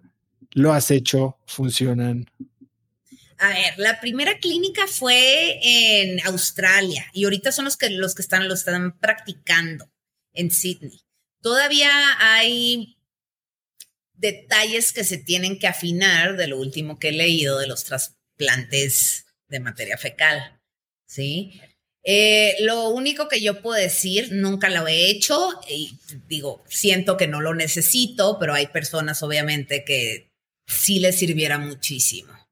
Hay un estudio de ratones muy interesante en donde había un, un ratón obeso y un ratón muy fit. ¿Qué fue lo que pasó? Le sacaron la materia fecal al ratón fit, le sacaron la materia fecal al ratón obeso, al, la materia fecal del FIT se lo metieron al obeso y viceversa. Y básicamente el FIT se volvió obeso y el obeso se volvió FIT. ¿Ok? ¿Por qué? Hay muchísimas bacterias que dictan nuestros comportamientos, que es bien interesante. ¿No? Entonces, entre más bacterias beneficiosas tengas, porque tienes una materia fecal mucho más saludable, pues va a ser mucho más saludable. La otra vez mi mamá me dijo de que, oye, pues con eso de los trasplantes de materia fecal, eventualmente tú vas a empezar a vender tu materia fecal. Y yo, pues de eso se va a hacer un negocio en un futuro. ¿no? O sea, vender, que te vean tus perfiles, que te hagan tus exámenes, a ver quién tiene la materia fecal más saludable, va a valer oro, oye. Sí, Hace poco oía a Dave Asprey en un podcast comentar que hay estudios que, por ejemplo, hay animales a los que se les hacen estos trasplantes y que se rejuvenecen, que, que extienden su vida hasta en un 30%, que todos los demás biomarcadores parecen disminuir la edad física de, este, de esta persona o de este animal que lo recibió. Entonces, bueno, pues eh, tú, eh, no había considerado esta opción de vender caca, pero, pero, ahora que lo pones así, suena, suena como algo que podría pasar, ¿no? Pasemos un poco a sueño. Eh, tuve a Elisa Sacal, aquí como invitada y nos dio muchísimos tips. Eh, a mí me gustaría, y, justo hablábamos de algunos de estos gadgets, ¿no? Que ya mencionaste, el Aura Ring, ahorita está el Whoop Band, eh, hay unas apps que te pueden medir, que yo, por ejemplo, uso para despertarme cuando estoy en un sueño más ligero, pero... ¿Qué, ¿Qué tanto peso, que ya me dijiste que es mucho al inicio, si es una de las tres variables, eh, qué tanto enfoque o cómo recomendarías a alguien empezar a optimizar su sueño? Primero, empezar a apagar todos los aparatos que emiten luz azul, ¿ok? Como la computadora, el celular, la tele. Ya sea, si no quieres hacer eso, empezar a utilizar tus lentes bloqueadores de luz azul. ¿Cuáles usas tú? A mí me gusta esta marca que se llama HYS, IS, y los encuentras en Amazon eh, MX, te llegan el siguiente día, muy sencillos. Yo tengo unos de Swan Week que se llaman Swanis y que son muy parecidos a esos. Y hace poquito me mandaron unos de una marca mexicana que se llama Bamboo Life. Eh, y Bamboo Life, pero, pero lo que me extrañó es que el cristal es cristal transparente, no es cristal naranja. Entonces, no sé si solo bloquea luz azul, pero que como que no baja la intensidad del resto de la luz. ¿Tú sabes cuál es la diferencia? Pues, mis lentes de ver, de hecho, supuestamente tienen que bloquean la luz azul, pero específicamente no sé cuál es la diferencia y cómo hagan el efecto, pero a nivel epidemiológico, o sea, lo que yo siento y lo que me han dicho mis pacientes es que el hecho de empezar a ver todo naranja te relaja justo porque cualquier luz es un tipo de estimulante. Entonces ya no sé si es a nivel mental o si es a nivel real. Yo creo que es a nivel real ¿no? Porque justo el mismo, el mismo filtro es lo que te hace relajarte. Y empezar la producción de melatonina. Empezar la producción de melatonina. Básicamente le mandas el mensaje a la cabeza que ya está lista para apagarse y el momento que está lista para apagarse empieza a producir melatonina. Ahora, ojo, empiezas a producir melatonina a partir de las 5 o 6 de la tarde, ¿no? Entonces, si quieres aumentar esa producción o que sea más efectiva, tu secreción de melatonina, empieza a utilizar tus lentes desde las 6, 7 de la tarde. Ben Greenfield, no sé si lo ubicas, la verdad, el super biohacker. Me gustan mucho sus podcasts, los recomiendo mucho si la gente se quiere adentrar más. Él sí está loco. Él vive en el bosque y va ahí con un aro, mata al venado y se come el venado y así, otro nivel, ¿no? Eh, él los utiliza básicamente desde las 2 de la tarde. ¿no? En todas sus conferencias y todo, él está con sus lentes para arriba y para abajo. ¿Qué otra cosa haces antes de dormir o cómo, además de los lentes, has hackeado tu sueño? Eh, prendo mi sistema parasimpático. Mi sistema, el sistema nervioso tiene dos maneras de estar. Fight or flight mode, que es el sistema simpático, o el sistema parasimpático rest and digest. ¿Cómo lo prendo? Con respiraciones profundas. Hay una técnica que recomiendo mucho que es la 478, en donde inhalas en 4 segundos, mantienes 7 segundos, exhalas en 8 segundos. La repito unas 6 a 8 veces. no es como este, esta respiración de la caja, ¿no? Que vas creciendo. ajá, Parecido, pero me gusta más la 478 porque el hecho de mantener 7 segundos justo te, te tonifica más el nervio vago ¿ok? ¿Qué significa tonificar más el nervio vago? Lo aplaca más, te desestimula, ¿sí? Entonces hago mucho eso. Consumo CBD también, eh, aplaca el sistema nervioso. Todo lo que sea aplaca el sistema nervioso es excelente para el sueño. El también consumo GABAIS, magnesio, omega. Todos ellos me ayudan básicamente a tranquilizar el sistema nervioso. ¿Tienes alguna marca de magnesio que te guste? Me gusta mucho una marca esta porque me fui a lo, a lo más picky de lo... Se llama Pure Micronutrients. Es una marca australiana que el magnesio tiene un aminoácido que se llama glicinate, que hace que absorbes, absorbes mejor el magnesio. Sí, porque eh, entiendo que hay citrato y glicinato o gluconato de magnesio. Y entiendo que mucha gente te venden, ah, bueno, el óxido, pero mucha gente te vende el, citrato como para dormir cuando parece que el citrato es más laxante que otra cosa. El y citrato el bueno es el, el bueno es el glicinato, ¿no? Correcto. Eh, ¿Algún otro suplemento que tomes en la noche? El GABAIS, básicamente el GABAIS es un neurotransmisor, te ayuda a producir GABA, ¿ok? Que te tranquiliza. La marca Now, N-O-W, es buena marca. La marca de también Vitatónica, es buena marca para el GABAIS.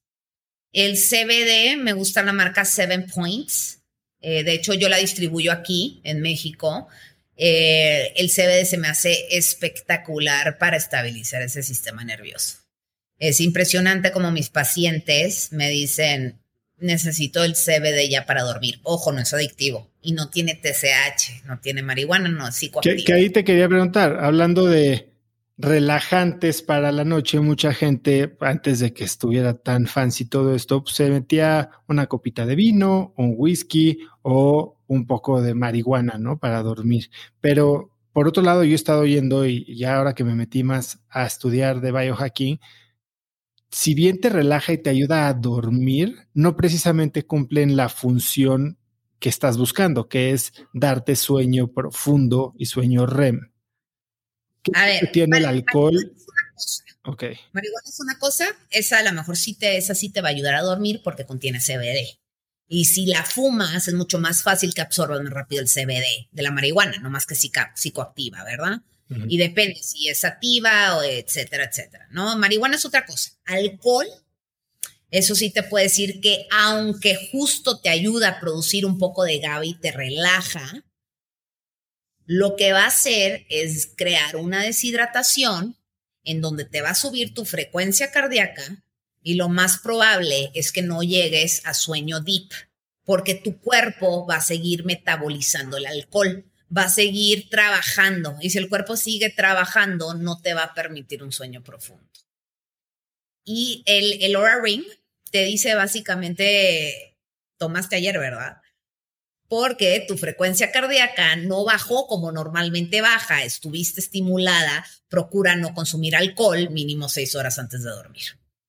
¿Tú usas el Aura Ring todo el día o solo en la tarde? Todo el día. Sí. ¿Qué otras cosas te mides con él? Eh, pues mido eh, el sueño Deep REM, el HRV. Eh, sí mido el HRV ahí, pero también tengo, me gusta la banda o el Core Sense, que es un aparato donde metes el dedo y te mide el HRV. Ese me gusta medírmelo en la mañana. Mido mi rango de respiración, qué tanto oxígeno estoy consumiendo. El HRV te lo, te lo mide. Tu temperatura corporal, que esta es como clave. La temperatura corporal, si la tienes alta, esa sí no duermes, ¿eh? Por nada del mundo. Y eso lo trabajo mucho con mis pacientes hombres. Es como la plática con ellos, porque es cómo hacemos el cuarto más frío, porque sé que ustedes sudan muchísimo más. Yo sudo muchísimo en la noche. Y si sudas y tienes tu temperatura. ¿No, es normal? Eh, es normal para ustedes, pero tienen que encontrar una manera de mitigarlo para así poder llegar a sueño deep y sueño REM, si no va a sufrir tu sueño. Entonces, una manera muy fácil de arreglarlo es duerme desnudo, no duermas con eh, eh, cobijas pesadas o compra un mini split o un aire en donde exista una temperatura mejor en tu cuarto, más fría, para que puedas conciliar mejor el sueño. Es un tema, es un gran tema el tema de la temperatura corporal. Por eso me gusta el Aura Ring. El Whoop no te mide la temperatura corporal. Yo necesito la temperatura corporal. Ahora, nosotros como mujeres pasamos por todas las fases hormonales. Cuando estamos ovulando y cuando estamos a siete días de menstruar, se nos sube la temperatura corporal. ¿No? Entonces es también una manera de saber dónde están paradas las hormonas. Entonces, al medir la temperatura en la noche, puedo ver si, si sudé por un factor externo, interno o, cómo utilizarías la métrica del anillo en determinar qué es lo que tengo que hacer en mi cuarto. En la mañana te levantas y te arrojan las métricas, ¿no? Entonces, a lo mejor tu temperatura corporal estuvo más alta de lo normal. mujer, ay, ¿dónde ando en mi fase hormonal? A ver, voy a checar mis aplicaciones. O oh, estoy ovulando, pues por eso no dormí. ¿Sabes qué? Ando en ovulación. Lo que voy a hacer es esta noche voy a prender mi aire acondicionado, mi filtrador de aire mucho más fuerte para poder dormir. Hombres, mi temperatura anda pues mm, bastante alta y no estoy logrando dormir. Más frío mi cuarto, no me voy a poner pijamas. O darme un baño de agua fría en las noches. Dime algo, em, ¿a qué hora te duermes tú y cuánto tiempo duermes? O, en cuanto a tus pacientes y entras al tema de arreglarles el sueño, ¿hay algún tipo de recomendaciones estándar que le dirías, oye, a ver, de entrada esto de estar durmiendo cuatro horas no jala? Correcto. De entrada, cuatro horas no jala. Es, es, como una, pues, un proceso y es una larga plática porque lo que más me cuesta a mí es cambiar los hábitos de sueño de la gente. ¿Por qué? Porque ahí te va. No, es que claro, me duermo a las 12 y yo, ¿qué haces entre 9 y 12? Ah, pues es cuando convivo con mi esposa. Ni modo que yo les quite el tiempo de convivir con la esposa. Entonces, entramos como en un chorro de, de cambios en la vida al ayudarles a cambiar como sus hábitos de sueño. El tema es el siguiente de 10 de la noche a 2 de la mañana es cuando más consolidas tu sueño deep. Y de 2 de la mañana a 8 de la mañana es cuando más consolidas tu sueño REM. Entonces, si te estás durmiendo a las 12, no consolidas el deep suficiente. El deep restauras fisiológicamente, restauras cuerpo, produces hormona de crecimiento, eh, recuperas músculos tejidos, etc. El REM restauras mentalmente, es cuando sueñas. El REM sirve para consolidar las memorias y los aprendizajes de un día antes. Necesitas los dos. Entonces, si te estás durmiendo a las 12, me acotas deep, eres un atleta de alto rendimiento, necesito que te recuperes y produzcas hormona del crecimiento, entonces tengo que negociar contigo cuánto vamos a dormir más para que tengas más deep. Entonces, aquí empieza la negociada y es, a ver, ¿qué tanto, qué tanto me media hora que me puedes dar extra? ¿Cómo le podemos hacer? No, es que no me da sueño. Vamos a meterte CBD no, es que estoy, no, no deja de pensar y pienso en el trabajo. A ver, ¿sabes qué? Vamos a ponerte los lentes bloqueadores de luz azul desde las 7 de la tarde mínimo para que tu cuerpo sepa, ¿no? Y luego también empezamos a platicar cosas de que, ¿por qué no te puedes desconectar? Pues empieza a meditar, vamos a respirar, min cinco minutos. Entonces ya empieza, empieza todo ese merequetengue, es un negociadero ahí para el sueño. Hablemos un poco de suplementación, porque algunos de tus pacientes me dicen que se toman 35 pastillas al día, ¿no? ¿Qué, ¿Qué es lo que hay que suplementar? ¿A dónde le metes más? Y hay de suplementos de vitamina B y vitamina D y lo que tú quieras a suplementar testosterona, hormona de crecimiento. ¿Qué tanto se mete alguien que está empezando con biohacking y hasta dónde llegas en términos de suplementación. Porque también digo, de todo lo que hemos hablado, entre gadgets, exámenes, suplementos y demás, pues suena como que biohacking es para, para un grupo de personas que pueden pagarlo. Depende de qué tanto, lo, qué nivel lo quieras llevar, depende de qué tan básico quieras ser eh, y no necesitas llegar a nivel 5 de biohacking para que te dé muchos beneficios. Ya nivel 5 empiezas a notar poquito a poquito, ¿eh? ¿No? Entonces, tampoco. Ahora, tus amigos que son mis pacientes ya llevan mucho tiempo conmigo, entonces juego con ellos como se me da mi regalada gana de acuerdo a exámenes, ¿verdad? También, y porque son bien experimentales y andan exigiendo más de lo que deben de exigir, pero pues yo feliz, ¿no? Yo también lo practico conmigo, yo también me tomo 30 mil suplementos al día, pero básicamente puede ser muy austera en tus suplementos de acuerdo a tus exámenes de sangre y basarte de acuerdo a los resultados eh, de exámenes de sangre, ¿no? Porque nivel 1, omega probiótico, NAC, eh, enzimas, eh, selenio, sodio, vitamina D, vitamina B12, etcétera, ¿no? Si hay deficiencias y con eso puedes estar perfectamente bien.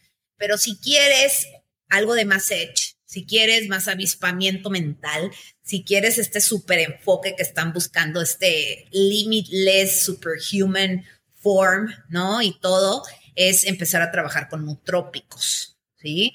Los nutrópicos desde Panax ginseng, desde mezcla de hongos, de cordyceps, reichi chaga, eh, que ahí es básicamente lo que estoy trabajando mucho con, con tus amistades, mucho el tema de nutrópicos para, para la concentración, el enfoque, la creatividad. Y dime algo, la métrica de éxito de estos nutrópicos, ¿es objetiva o subjetiva? Es decir, a ver, te hago un examen hoy de, no sé, 50 reactivos, a ver cuánto tiempo te tardas en hacerlo y en dos meses que lleves ya ocho semanas con nutrópicos o que estés haciendo un protocolo de psilocibina o lo que tú quieras, ¿te puedo hacer algo objetivo? ¿Podemos regresarlo a un número o es, no, me siento muy bien? Es un poquito más subjetivo, pero si queremos revisarlo a nivel salud cerebral, es hacer un examen de ácidos orgánicos, de esta orina que te digo para saber cómo que estás produciendo y qué no estás produciendo. Pero te voy, a, te voy a platicar el problema con el que me topo, de que, ay, no siento nada o, mm, ah. no, la base, los básicos, a veces no me los dejan de hacer y eh, hacen el tema de nutrópicos. Entonces, para que el nutrópico funcione, necesitas tener bien bajados los básicos como tu mínimo la constancia en el ejercicio, la alimentación, el buen dormir. Si no estás buen durmiendo, no te van a hacer efecto los nutrópicos.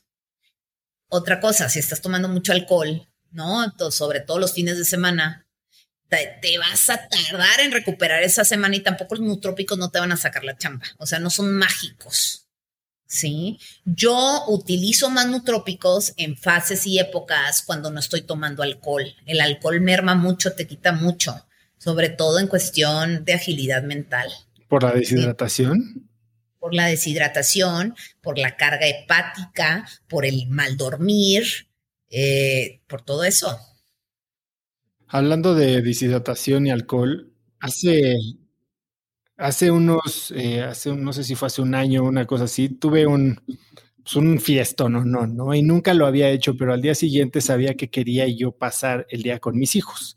Y es de ese tipo de cosas que en mi caso no puedo hacer las dos cosas bien, pero hice uno de estos eh, sueros intravenosos que te ponen desde analgésicos hasta eh, vitaminas y demás.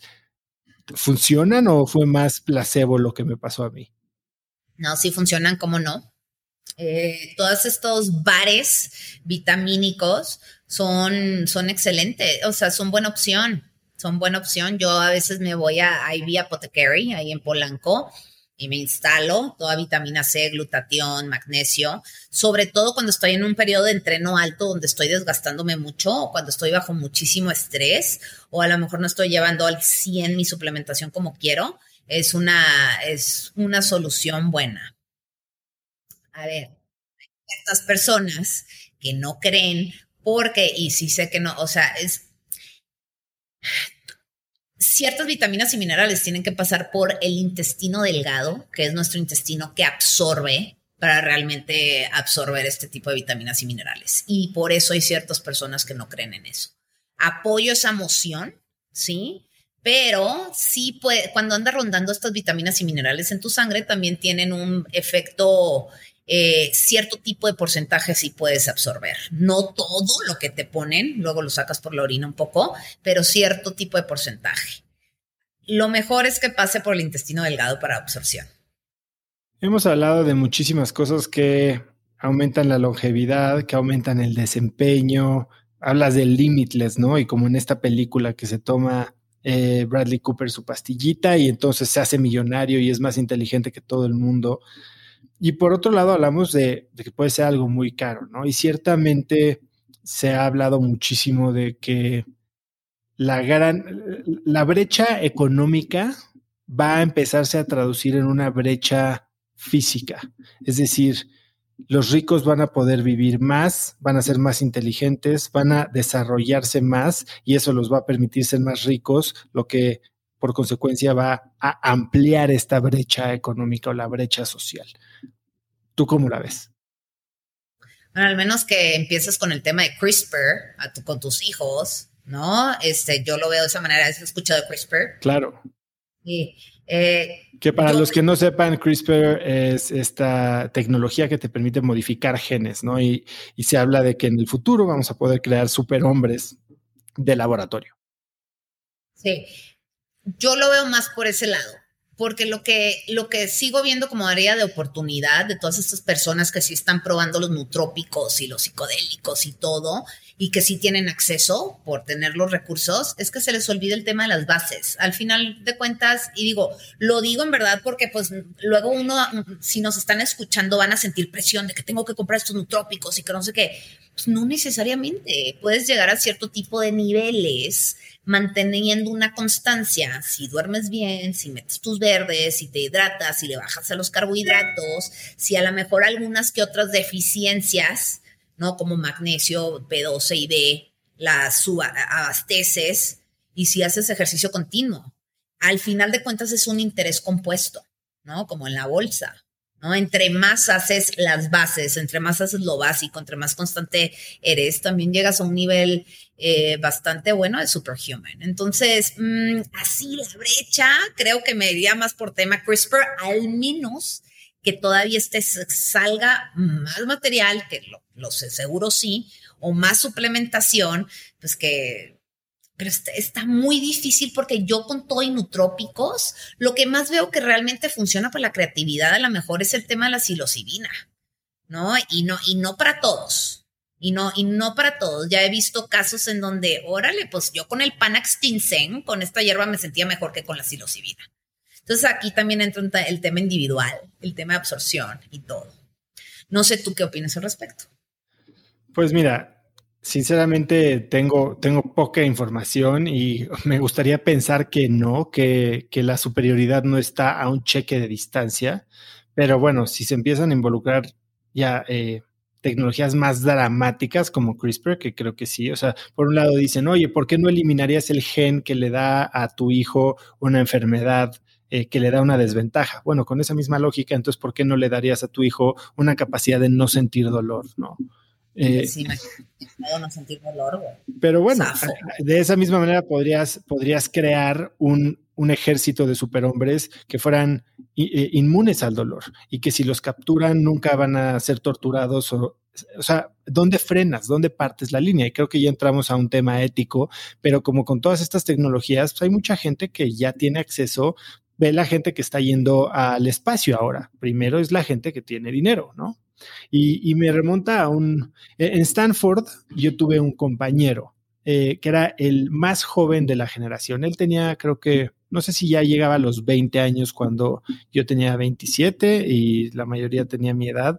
Él acababa de salir de la universidad, era un niño ruso, niño genio, eh, con varios problemas de actitud que ni siquiera terminó la maestría. Se salió a la mitad de la maestría para fundar una compañía que después vendió, después fundó la empresa de viajes más grande de Rusia, la vendió, pero se hizo muy popular dentro de la élite de Silicon Valley porque publicó un post, bueno, fueron dos posts en Hacker Noon, que se llamaba, tengo 32 años, he gastado 200 mil dólares en biohacking y me volví más calmado, más flaco, más extrovertido, más eh, saludable y más feliz.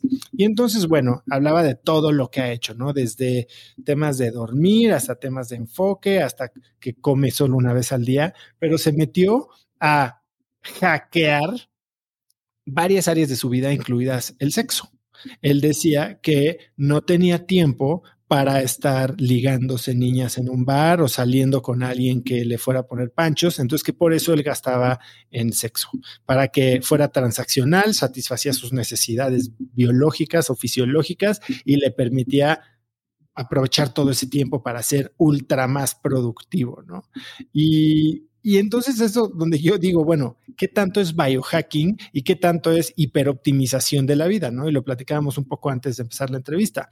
La gente dice que, bueno, ya este, manejo solo con una mano, ya soy biohacker, ¿no? Eh, entonces, ¿qué tanto estamos sobreoptimizando la vida? ¿Y qué tanto, tal vez hoy hasta me mareo, ¿no? O sea, yo, yo, tú me dices 18 mil métricas, 18 mil suplementos y digo, es tanto que tal vez prefiero ni siquiera voltear a ver esta área del mundo, ¿no? Y, y como dicen, ignorance is bliss. ¿En dónde es demasiado? ¿Dónde frenamos? Cuando ya no tienes un balance, o sea, me, lo, que lo que me platicas de este chavo lo único que pensaba ahorita es, cómo está su emotional quotient, su ¿Dónde, ¿Dónde está? Ok, sí está más feliz, más contento, pero entiendo que quería satisfacer el tema primitivo de, del sexo transaccional, pero me pregunto yo, ¿conecta con la banda? ¿Tiene conversaciones? ¿Tiene un sistema de soporte? ¿No? Tiene esta capacidad de también de, balancear y poder, no pasa nada que te eches una cerveza un día para ahí es cuando cruzas la línea, cuando todo se trata de biohackear y pierdes como este balance eh, y sobre todo tu capacidad de sentir, de dejar que las emociones fluyan, de que a veces te la pasas mal y entras en crisis y no pasa nada. Eh, hackear de más yo creo que es hacer chapuza, in a way. Bueno, es, interesante lo que dices, porque él, justo después de que platicamos, eh, hablamos mucho de psicodélicos y él no había probado muchas cosas y después fue y experimentó con MDMA y lo conectó con muchos otros sentimientos que no sabía que sentía, ¿no? Al grado de que me dijo, ahora mi misión es hacer que mis papás prueben esto, ¿no? Y como que ya encontró hasta esa manera de hackear la relación con su familia. Entonces es alguien muy extremo, definitivamente. Híjole, ahí, yo me preguntaría que más bien siento que está utilizando el biohackeo como una técnica de evasión. Bueno, pues ya nos podemos meter a, teorías psicológicas, pero creo que será materia para otro programa. Eh, vamos, vamos cerrando la parte esta de biohacking. Si tuvieras para el que no se va a hacer ni un solo análisis, para el que no va a comprar ningún gadget, dame tres hacks y tres don'ts. O sea, tres que le metes a tu vida y tres que le eliminas, que son lo que eh, va a tener mayor impacto en alguien totalmente primerizo, novato en, en optimización corporal.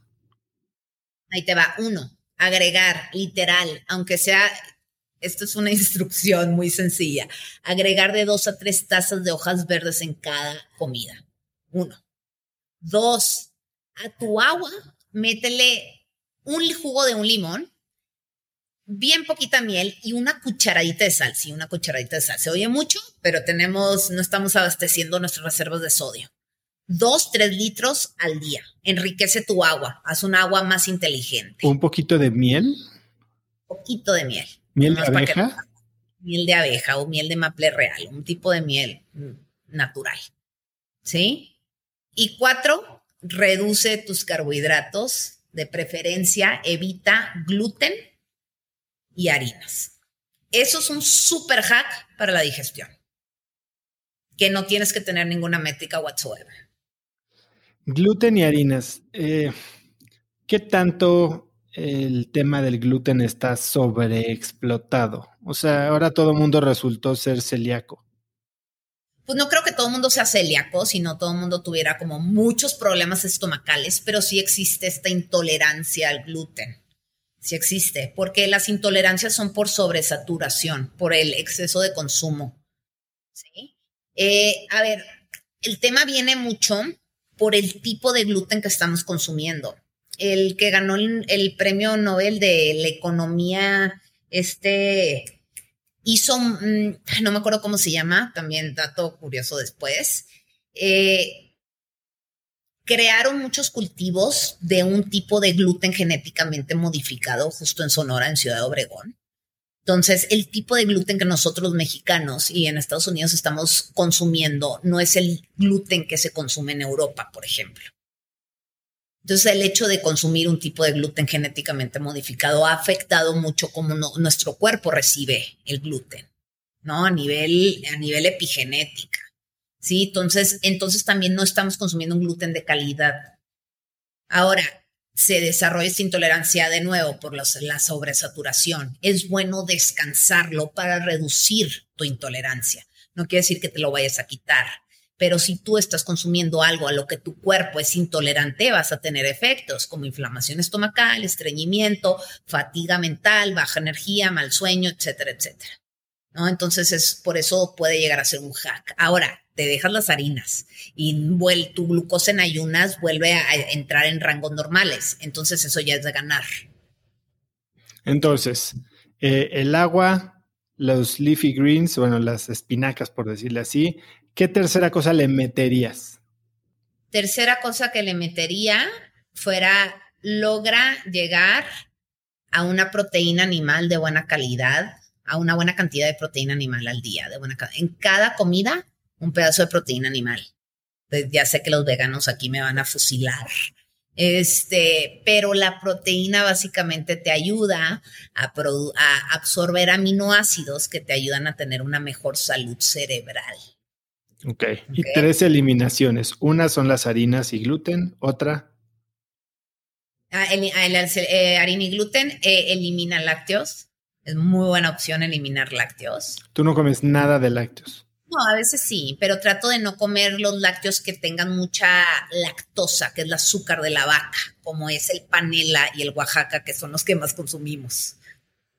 Esos que cree la gente que son los más saludables son los que menos deberían de consumir. Pues somos, nos hemos vuelto también intolerantes a la lactosa. Sí. ¿Lactosa o eh, caseína? ¿Cuál es peor? Lactosa. Caseína es una proteína de la vaca, lactosa es el azúcar de la vaca. ¿Ok? La caseína tiene, la vez más en los quesos maduros, tiene más gramaje en quesos maduros. Y la, son dos cosas diferentes. Tercera, em, eliminación. Tercera, reduce el exceso de carbohidratos. No, más bien, vamos a irnos, sí, más bien elimina ingredientes controversiales. ¿Qué significa un ingrediente controversial?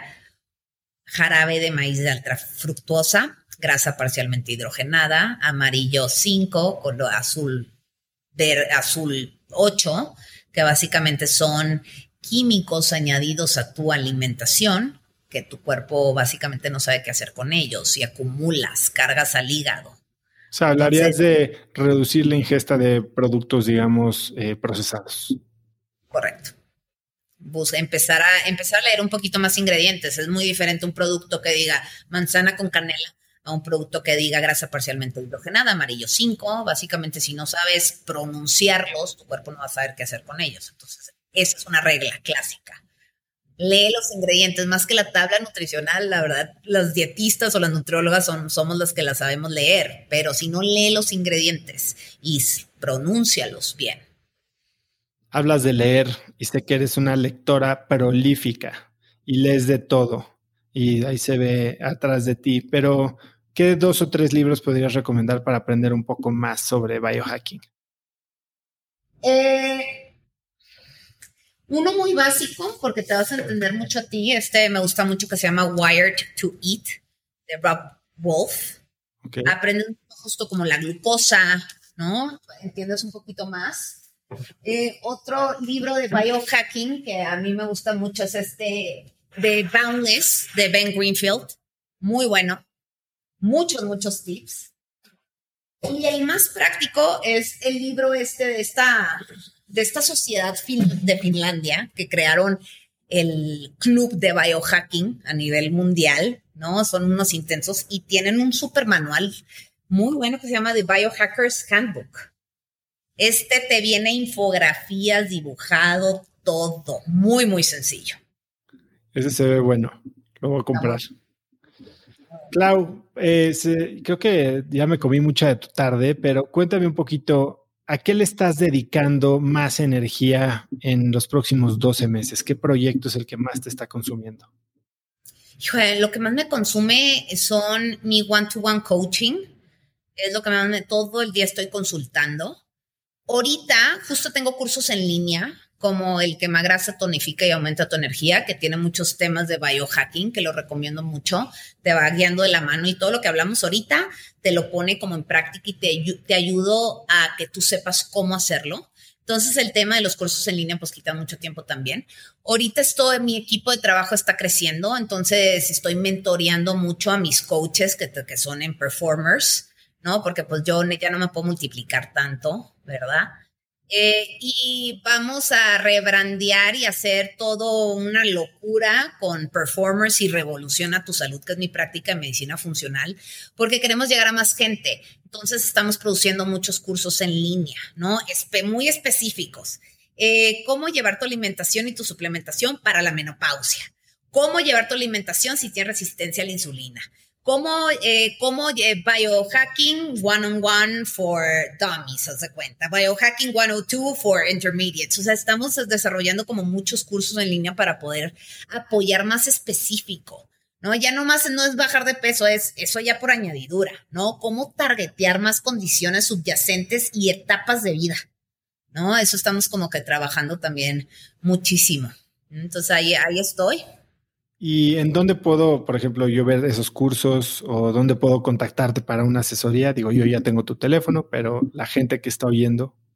En mi página ahorita healthcoachcloud.com, ahí es el contacto, ahí me puedes, eh, me puedes buscar. Igual en mi Instagram, Clau Zaragoza M, me puedes mandar un DM. Ahí estamos al pendiente. Ahorita en la práctica privada estamos un poquito saturadas, entonces hay un poquito de meses ahí de espera mientras seguimos mentoreando los nuevos coaches. Eh, y pues mientras tanto, si quieres como acceso a algo, recomiendo mucho que tomes algún curso en línea que tengo como el quema grasa o el aprendiendo a cocinar rico, rápido y nutritivo o el mejora tu rendimiento con alimentación estratégica. Ahí mismo en mi página de internet los puedes ver o cualquier duda y síganme en Instagram. Siempre soy muy activa, comparto muchos tips, muchas cosas. Entonces, feliz de la vida de atender también por ahí. Y Clau, antes de dejar que te vayas, si pudieras escribir un mensaje en el cielo para que millones de personas lo vieran, ¿qué diría? Em, ponte mucha atención y escúchate. Yo creo que sería mucho por ahí. Buenísimo. Pues sí, el autoconocimiento, tanto emocional, intelectual y físico, creo que es el camino a, a la realización y el éxito. Clau, la verdad es que es impresionante hablar contigo. Creo que como viste, me llevo yo muchas dudas, tal vez muy tontas, pero que a mí me dan mucha luz y ciertamente si quieres meterte a este mundo de la optimización personal, del biohacking ya mucho más serio, lo tienes que hacer de la mano de alguien que sepa, si no vas a estar tirando tu tiempo, tirando tu dinero a la basura, sin mencionar que creo que puedes poner en riesgo tu salud, que obviamente creo que es lo opuesto a lo que quieres lograr. Eres una crack.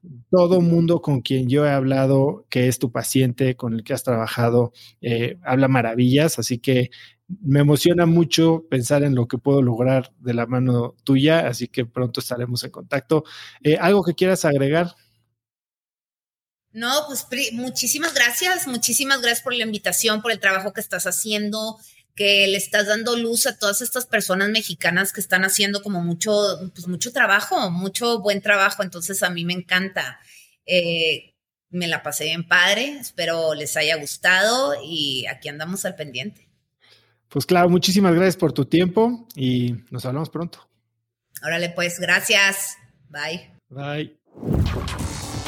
Yo ya tengo cita con Claudia y espero recobrar la energía que tenía a mis 20 años, así que ya les iré contando. Si te gustó este episodio, compártelo con alguien usando el link cracks.la diagonal 121 o tómale una foto y compártelo en redes sociales, eso nos ayudaría mucho. También sigue Cracks Podcast en Spotify o suscríbete en iTunes y califícanos ahí con 5 estrellas para que más gente nos encuentre y podamos tener a más y mejores invitados.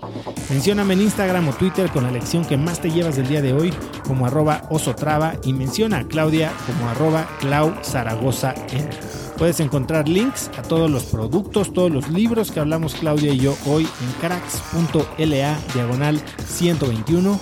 Y eso es todo por hoy. Yo soy Osotrava y espero que tengas una semana de cracks. Este episodio es presentado por Vic. Si me conoces, sabes que soy un consumidor voraz de audiolibros y que he probado todo tipo de aplicaciones para seguir nutriendo mi mente mientras manejo o mientras corro o hago ejercicio, pero sin duda, por mucho, Vic es mi favorita. Con Vic puedes convertirte en una máquina de aprendizaje porque con solo 15 minutos al día puedes leer más de 12 libros al año. En Vic tienen más de 250 mil títulos y puedes escuchar resúmenes de bestsellers en menos de 15 minutos o libros completos, incluido mi libro Haz lo que importa, así como mis Vic originales, como Cómo combatir el síndrome del impostor. Vic, por ser escucha de cracks, te regala 7 días de prueba y después contenido ilimitado por solo 167 pesos al mes en un pago anual de 1.999 pesos al suscribirte a Vic. Simplemente ve a cracks.la diagonal Vic. Vic se escribe B alta E E K. Una vez más, es cracks.la diagonal. Este episodio es presentado por Hospital Ángeles Health System. Cada invitado con el que platico en el podcast me abre los ojos a nuevas tecnologías que están impactando de forma positiva la manera en que todos nosotros vivimos. Una de las áreas en las que el avance tecnológico está generando más impacto es en el área de la salud, especialmente con los avances en cirugía robótica que permiten intervenciones con menos sangrado, menos dolor, cicatrices más pequeñas y una recuperación mucho más rápida. Hospital Ángeles Health System tiene el programa de cirugía robótica más robusto en el privado en México. Cuenta con 13 robots Da Vinci, el más avanzado y versátil del mundo, y con el mayor número de médicos certificados en cirugía robótica, con la cantidad de horas necesarias para poder operar, ya que tiene el único centro de capacitación de cirugía robótica en todo el país. Este es el futuro de la cirugía. Si quieres conocer más sobre el programa de cirugía robótica de Hospital Ángeles Health System y ver el directorio de doctores, visita cracks.la diagonal ángeles. Una vez más, es cracks.la diagonal ángeles. Consulta a tu médico.